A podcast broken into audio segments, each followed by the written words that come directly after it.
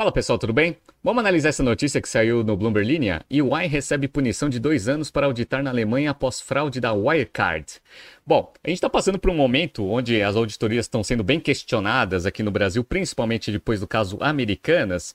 E lá na Alemanha saiu uma sentença para Ernst Young, que era auditoria da Wirecard quando estourou o escândalo lá em 2020. Vamos relembrar um pouco desse caso, vamos entender quais foram as punições e o que, que isso pode né, trazer como consequência aqui para o Brasil. Se você gosta das nossas análises, por favor, dê um like nesse vídeo. E se você puder compartilhar as nossas análises com pessoas que possam fazer bom uso delas, a gente agradece. Bom, Vamos relembrar o que é a Wirecard, né? Então a Wirecard, ela não é uma empresa nova, ela foi fundada em 1999 e a partir de 2015, 2016, ela começou a apostar fortemente no seu braço de meios de pagamentos eletrônicos e cresceu absurdamente. Então, estou pegando aqui uma notícia do Financial Times que já em 2018 eles já estavam com dúvidas sobre esse crescimento exponencial da empresa. Então, ó, qual que é as questões aqui envolvidas nesse crescimento meteórico aqui da empresa. Essa é a, o highlight da notícia e o próprio Financial Times ele já começou a suspeitar né, que alguma coisa estava de errado. E isso em 2018, hein, pessoal? Quando que estourou o escândalo? Aconteceu ali no começo de 2020, principalmente depois que a Wirecard demorou para divulgar os seus resultados fechados de 2019, porque estava tendo problema com a auditoria. Nesse caso, a Ernst Young era auditoria, não estava contente com os documentos recebidos, inclusive a própria Wirecard foi ao mercado contratando uma outra consultoria, né, uma outra auditoria, que é a KPMG, para começar uma investigação. Então, ó, peguei uma notícia aqui do Valor Econômico do dia 19 de 6 de 2020, 19 de junho de 2020. Então, vamos lá.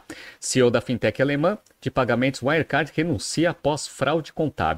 Até esse dia, era só uma fraude contábil. Vamos lá. Em 2018, um denunciante de uma empresa de Singapura apontou contratos antigos e faturas falsificadas que acabaram se tornando objeto de uma investigação policial. Antes de sua demissão na sexta-feira, Brown tentou rebater as acusações em um vídeo da empresa. Ele disse que a própria companhia poderia ter sido uma vítima, No momento, não se pode destacar a possibilidade de que a Wirecard se tornou a parte prejudicada em um caso de fraude de proporções consideráveis. A empresa de auditoria Ernst Young suspeitou de cartas que buscavam comprovar a existência de contas e dos valores supostamente depositados, disse a Wirecard na quinta-feira. Os dois bancos filipinos confirmaram nesta sexta-feira que essas cartas eram fraudulentas, ou seja, você tinha lá saldo de contas com documentos oficiais do banco, a princípio, né, que foram né, checados com o próprio banco e o banco falou que o banco que o documento não era dele. Tá? Então foi comprovada a fraude contábil.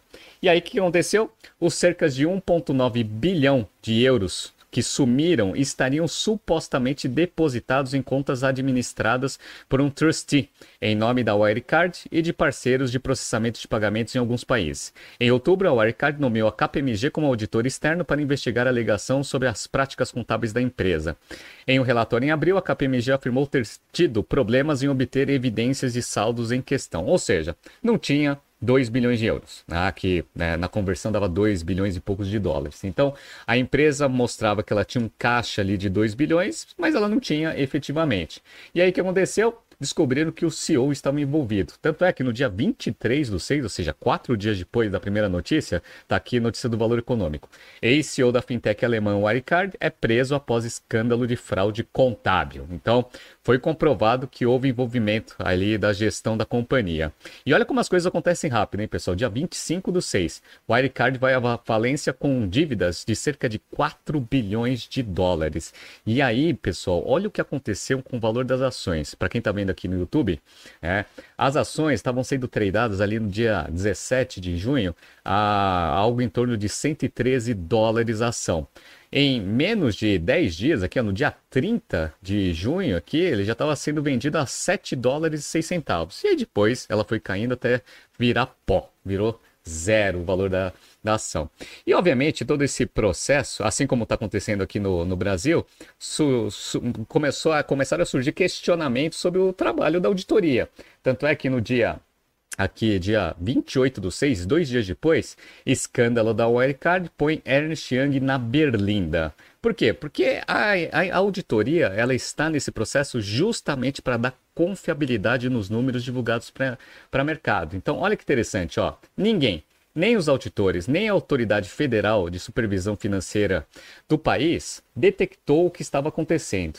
E isso apesar de, desde 2015, circularem boatos na empresa sobre irregularidades no modelo econômico da Wirecard. No início de 2019, o jornal econômico britânico Financial Times chegou a publicar uma investigação sobre a suspeita de fraude na Ásia. Esta semana, o Financial Times acusou a Ernst Young de não fazer seu trabalho corretamente. Segundo o jornal, a Ernst Young não solicitou informações bancárias cruciais do Banco de Singapura, onde a Wirecard afirmou que tinha 1 bilhão de euros em dinheiro. As ações da Wirecard despencaram 98% nos últimos 10 dias. Né? Então, escândalo né, já comprovado e a falha nesse processo da auditoria por parte da Ernst Young. E agora, três anos depois, saiu a sentença. Então vamos lá. A operação na Alemanha da Ernst Young foi proibida por dois anos de aceitar novos mandatos de auditorias importantes depois de não ter descoberto a fraude na Wirecard. A Ernst Young alemã violou seu dever profissional ao auditar os relatórios anuais da empresa de pagamentos para 2016, 2017 e 2018, disse o órgão fiscalizador de auditoria na Alemanha, APAS, em comunicado nesta segunda-feira, dia 3, que não mencionou o nome da Ernst Young. Então, primeira parte da punição, você não pode é, buscar novos clientes de auditoria no mercado alemão. Essa é primeira parte. Segunda parte. Aplicou uma multa de 500 mil euros a Ernst Young e a proibiu de novos trabalhos de auditoria para empresas de interesse público, embora isentasse as renovações de contrato. Então, segunda parte, uma punição em dinheiro, 500 mil euros, só que vocês entenderam, se a Ernst Young já tem clientes recebendo auditoria da empresa, eles podem renovar esses contratos. Então, clientes atuais se mantêm na Ernst Young, novos clientes, impedimento por dois anos. Tá?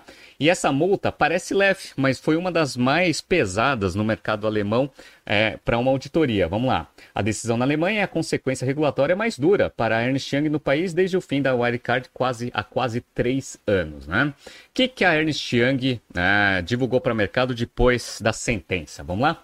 Lamentamos que a fraude conspiratória na Wirecard não tenha sido descoberta antes e aprendemos lições importantes com o caso, disse o porta-voz da Ernst Young Alemanha em comunicado por e-mail.